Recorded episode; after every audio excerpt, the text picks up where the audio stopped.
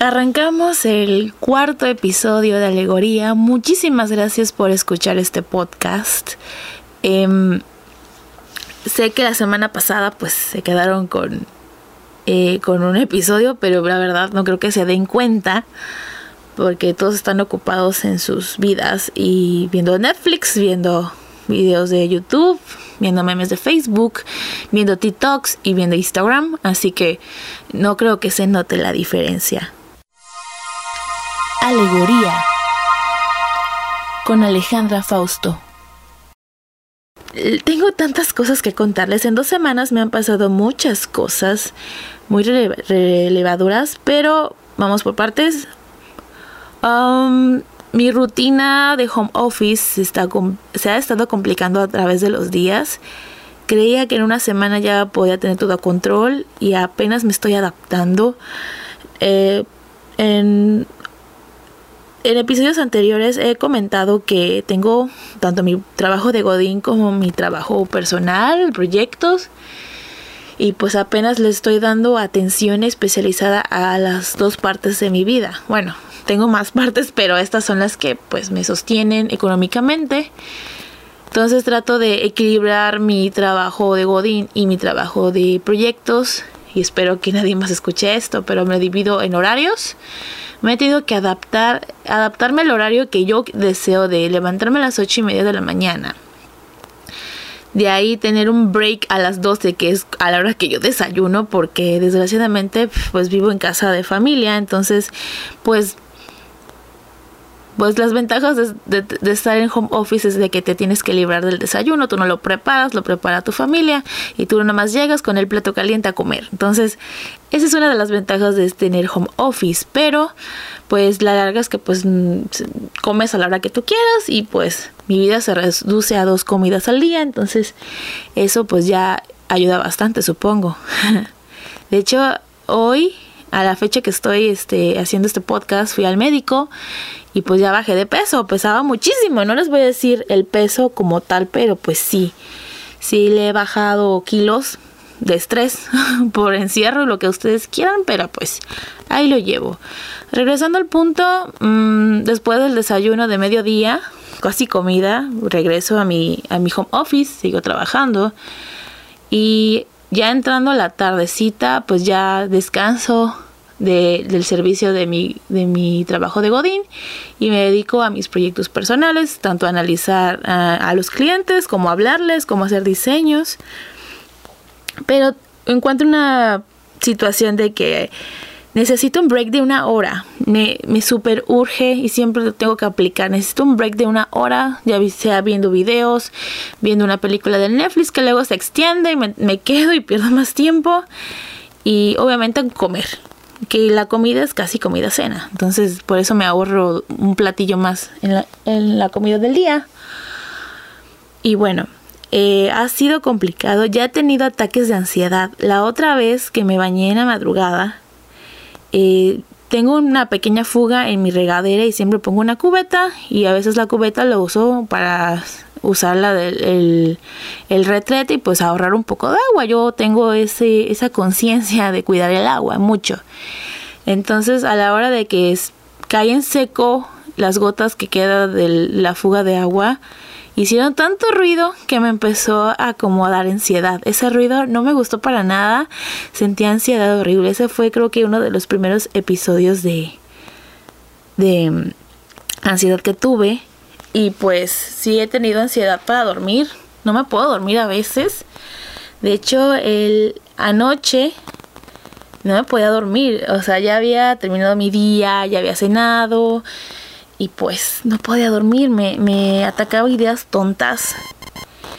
Eh, pensamientos, pues no, no depresivos, pero sí pensando pura tontera no me concentraba en el sueño, me inventé una película, la película estuvo buena y no me pude dormir porque tengo la mala costumbre de que la, tener la televisión prendida a oscuras me ayuda a dormir, pero esta ocasión no me ayudó. Entonces me terminé durmiendo a las 4 de la mañana empezando cosas un poco más lights de qué voy a hacer mañana, que mañana tengo que hacer cosas, que tengo que ayudar en la casa, que tengo que arreglar mi cuarto, por ejemplo, hacer este podcast.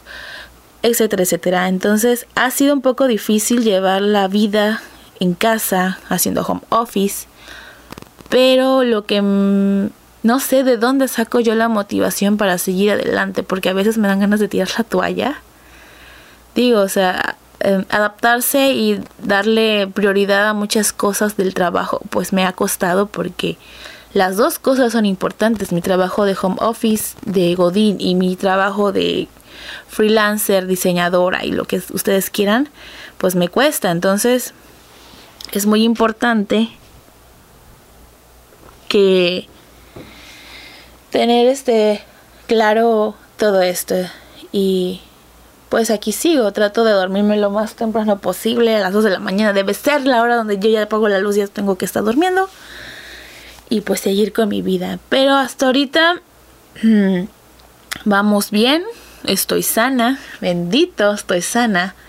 Y espero que ustedes, los que estén escuchando este podcast, también se encuentren de maravilla. Hay algo que me gustaría hablar y creo que es de los primeros podcasts que voy a hablar de mi vida personal, no tan eh, detalladamente, pero eh, es un tema que obviamente lo he, lo he este, trabajado y me gustaría compartirlo porque es un tema que a lo mejor no es tan hablado o igual y sí, pero como esto es un pequeño nicho el que está llegando esta información, quizás más adelante lo puedan escuchar y se, se pueda volver popular. Hace unas semanas me reencontré digitalmente una de mis exparejas y hablamos sin parar. Es es de esos, esas personas que ya sabes cómo es, que no te aporta lo suficiente, lo que uno, uno merece, pero ahí está. O sea, siempre lo voy a decir, esta es la primera vez que lo digo en, en, en, en podcast esta persona ha significado tanto para mí estos casi tres años que estuve con él. Y pues ya, ya, revelé que es hombre. Lo siento, chicas. Me gustan los hombres. Con él, esa persona me ha aceptado tal y como soy, con todas mis loqueras, mis traumas, mis dramas. Eh, como que no se ha aburrido de mí en todas estas temporadas, porque he tenido temporadas, dos temporadas para ser exactos, donde pues creo que la segunda temporada que estuve con él, la verdad lo disfruté muchísimo más que la primera vez. Pero eso sería historia de otro, otro podcast, otro episodio, así que vamos al resumen. Em, me, me habla esta persona, obviamente me pregunta, ¿cómo estás? ¿Cómo te ha tratado el coronavirus? Y yo así de tanto tiempo de no hablarnos para que me digas cómo está el, cómo, te da el coronavirus, cómo vas. Y así de, ok, está haciendo cortés. Le contesto. Y platicamos por horas, no les miento, estuvimos platicando desde las 8 de la noche hasta las 4 de la mañana del día siguiente. Entonces, me, imagínense, y eran horas y horas y pues siempre me gustaba esa parte de que cuando pasaba más tiempo es cuando más horas nos quedamos platicando porque pues nos actualizamos de lo que hemos hecho cada uno. Entonces, entre plática y plática, eh, confieso que yo aún sigo enamorada de esa persona. Soy humana, tengo sentimientos, entonces... Mmm, empezamos a confesarnos cosas. Por ejemplo, yo le confesé a él que, que cuando terminamos la última vez, que fue hace como dos meses, de hecho en el primer en el piloto lo menciono, que terminé con esa persona un día antes del 14 de, de febrero y fue muy horrible. Le confieso que pues lo pasé muy mal y que Luego enterarme de que esta persona empezó a salir con más personas que no era yo, pues sí pegó mucho, me puso muy triste y pues em, digamos que no me deprimí tanto, yo soy ahora de esas mujeres de que le llora un hombre tres días y al cuarto día entaconada y maquillada y vámonos perra. Pero obviamente, pues cuando estás enamorada hay como que secuelas, entonces se lo dije Y obviamente me pidió perdón porque no debí sufrir eso yo. Y bueno, el punto es que me dijo, me confesó que después de una semana y media empezó a escribirle a otra chica. Y yo así de, es que ni siquiera me respeta. O sea, obviamente sí me enojó porque no respetó. Digo, o sea, yo sé que cada quien, ser humano es diferente y cada quien vive sus duelos, entre comillas, o sus vacíos, como le pega la gana, ¿no? Pero pues teníamos una relación, pues no estable, pero pues era basada en la confianza. Pero bueno, luego, lo más gracioso es que sus amigos más cercanos le, le, decían, no, es que estás pendejo porque eliges a una persona como esta. Si tienes a la otra que es un Maserati, que pues si vieron la casa de papel, y esto es un spoiler por los que no la han visto, se da un poco la referencia. Entonces eh, me dijo, me confesó de que la chava con el que él estaba interesado ahora y que le quita el sueño, es una, le vamos a catalogar morra básica. Quiere decir que, o sea, y no es por insultar a las mujeres que están escuchando esto, solo es una opinión de que es una muchacha sin estudios, que tiene hijos y que busca papá para criar a sus hijos. O sea, es lo que voy a decir. Y yo me sentí de, ¿es en serio? O sea, tienes una Maserati enfrente de ti y eliges un carro chocado me enojé muchísimo, o sea, lloré, obviamente, no se lo demostré porque todo fue por texto, pero sí, sí me enojé, o sea, ¿cómo te atreves a comparar? Digo, yo también no soy una chingonería en el mundo, pero bueno, tengo algo, tengo mucho que ofrecerle. O sea, una relación seria, sincera y el, todo el cariño y amor que le puedo dar. Pero bueno, entonces ese día pues me di cuenta de que esta persona, esta expareja mía, no, no me puede dar más.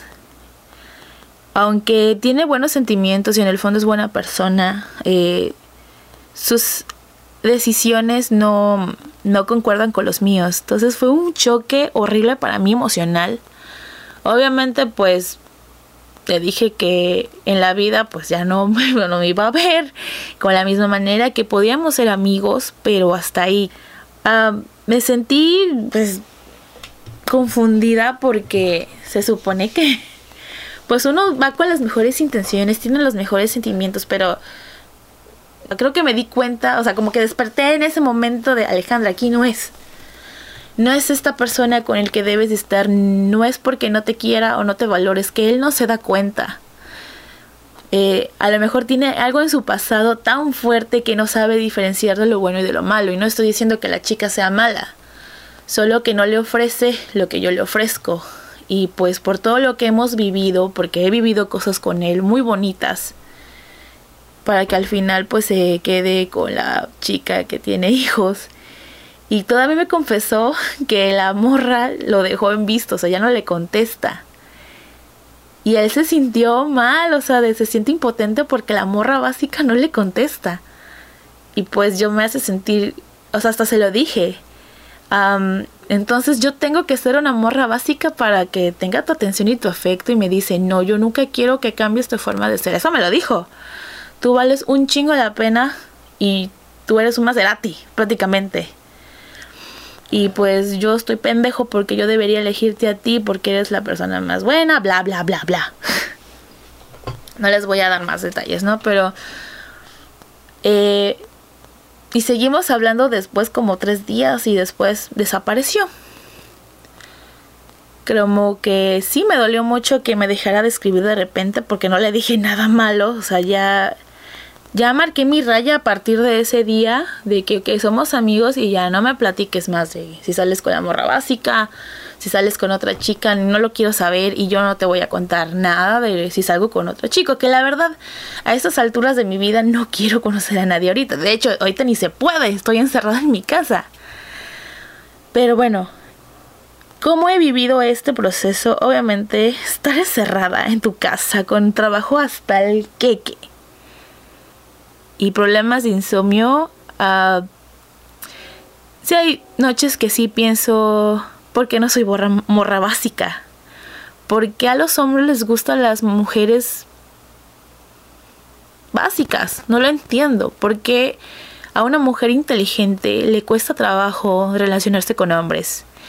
He leído y visto videos de personas con autoestima y he llegado a la conclusión, y es lo que ellos han dicho, de que a lo mejor las mujeres inteligentes estamos muy arriba. O sea, no me considero un Albert Einstein, pero pues me gusta pensar y leer, claro que sí. Me gusta informarme. He, estado tantos años sin pareja realmente que pues ya es muy difícil que a mí me, me lleguen al precio, pues. y pues he tenido que bajar mis estándares de calidad, que es algo que ya no debo de hacer y pues ya tengo que empezar a subir mis impuestos para que pues no me pase esto. Pero regresando al punto, no sé por qué debería. O sea, alguna vez lo pensé, ¿por qué no soy una morra básica? ¿Por qué no me, me embarazo del primer pendejo? ¿Por qué este, no escucho música más X? ¿Por qué dejar de leer cosas o agarrar trabajos X? No, no, no entiendo. No sé qué quieren los hombres y me gustaría que me lo compartiera alguna vez si un hombre, oh, escucha esto, por favor, díganme por qué les gustan las mujeres así. ¿Por qué no les gustan las mujeres preparadas, estudiadas, eh, independientes? No sé qué pinche miedo tienen los hombres de mujeres así, no lo entiendo. Quisiera que me lo compartieran. El punto es que me he refugiado en el trabajo a no más poder. Y siempre cuando me paso cosas así, me refugio en el trabajo. También me refugio mucho es en la música, cantar. Desde que yo amanezco a las ocho y media y me pongo a trabajar. A veces trabajo en silencio hasta que ya mi familia ya se despierta, ya puedo escuchar música. Y en mis ratos libres, eh, pues me he puesto canciones que me van a creer que tengo una playlist para este tipo de situaciones, como que romperse playlist en caso de romper de corazón roto.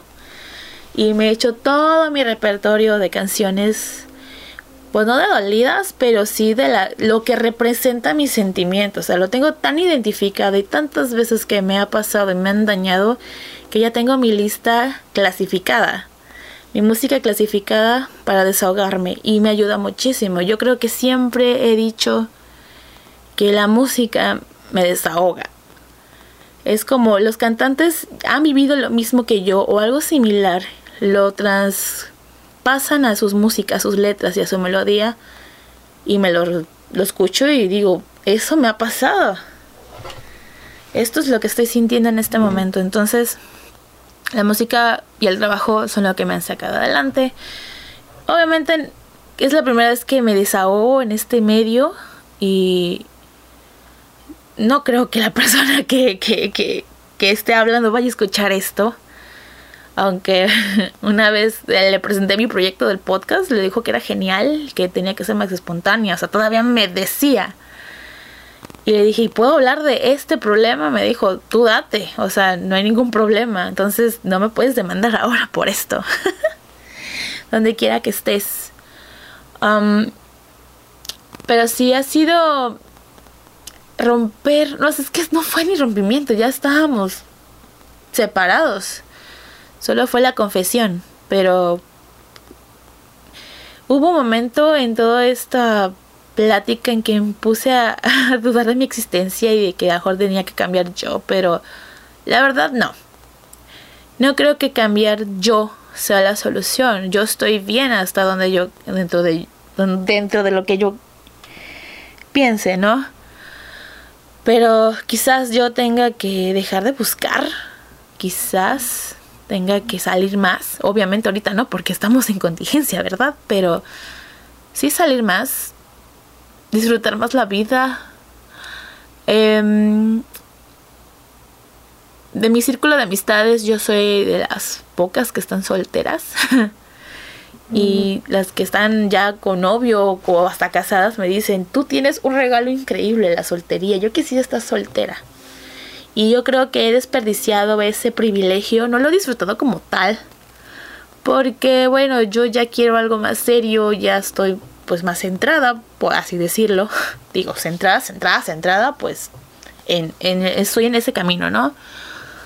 Pero sí me gustaría pues tener algo más serio, más, más formal. Y no porque esté dentro de una lista de pendientes de vida, sino porque me siento preparada para esto. Solo que he apostado muy mal últimamente.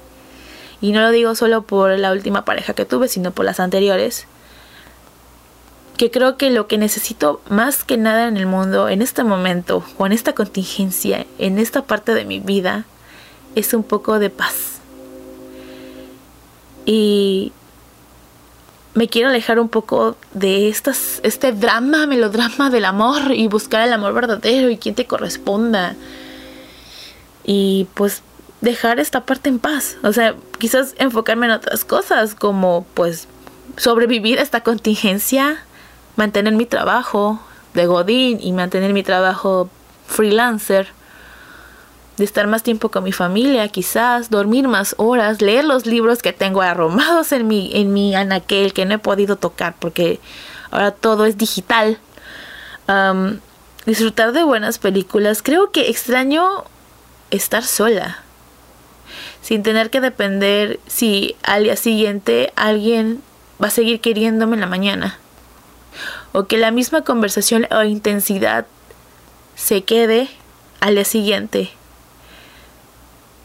Que mm, a veces estando lejos y esa persona se dé cuenta que no puedes vivir sin ella y tú apuestas con esa persona y dices, no, pues ya lo está demostrando, sí, sí siente, y después te dispara a quemar ropa y que todo era una mentira, creo que prefiero estar sola. Lamento si este podcast fue un poco más intenso y más personal, pero necesitaba desahogarme. Igual todas mis ideas están un poco revueltas, pero es lo que sentí en este momento.